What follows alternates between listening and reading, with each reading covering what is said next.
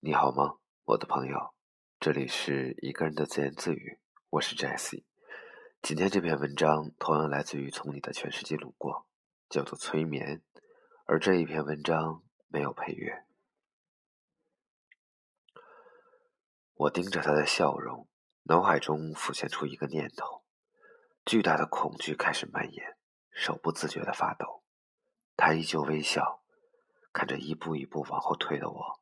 手指竖在嘴边，做了一个噤声的手势，悄声说：“他发现了我的秘密。”一九九八年，我有一个高三同学叫葛军，他的爱好跟人不同，估计从《法制日报》之类的东西上看到催眠这一玩意儿，开始热衷于此。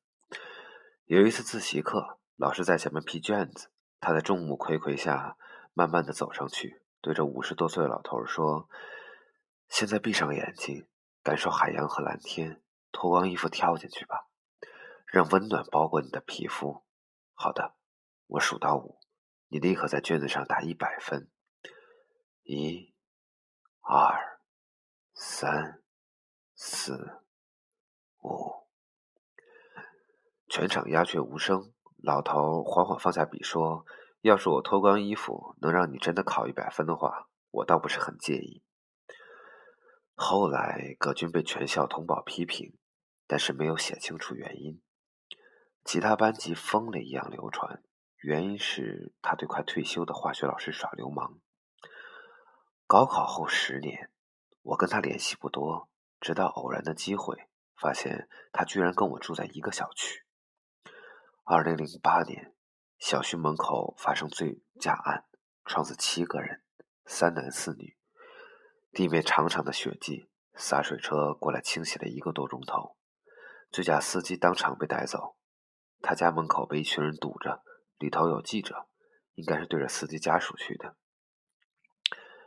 出事后三周，路两边都是烧纸的亲友，深更半夜都能听到他们的哭嚎声。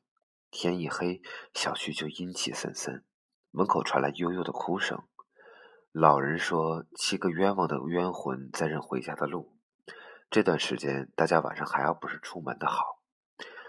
一天，因为加班，回家后半夜一点多，出租司机看过报纸，只肯停在小区门口。走进大门，已经没有人。我绕过一堆堆还能冒着青烟的纸，突然觉得背后凉飕飕的，鸡皮疙瘩一下起了一身，不敢回头，加快脚步。我能听到背后的脚步声，比我的慢一拍。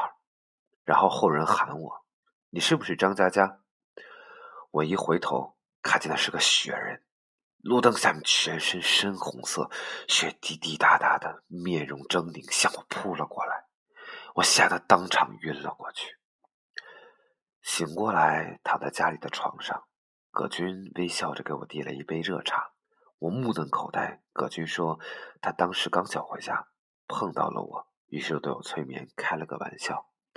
我结结巴巴的说：“那个，那那那那个雪人。”葛军微笑着说：“是幻觉。”我说：“那那那那我是怎么进家门的？”葛军说：“被催眠了。我指挥你认路到家，自己开门。”我猛地跳下床，惊恐的看着他。葛军摇摇手机，冲我晃晃。我一瞧，才两点，也就是说，整个过程不到十分钟。我说：“催眠不是要对着人说感受海洋和天空，跳下去被温暖包裹之类的内容吗？”葛军说：“不，催眠主要靠节奏。人睡眠的时候，心跳的节奏会放慢，每一个人的节奏不同。高超的催眠师能够在最短时间找到你的心脏节奏，然后用外界的影响。”来让你的心脏迅速进入最适合睡眠的状态，接着控制你的大脑频率，进而控制身体，这就是催眠的第一阶段。我恍然大悟，你是用那个脚步声。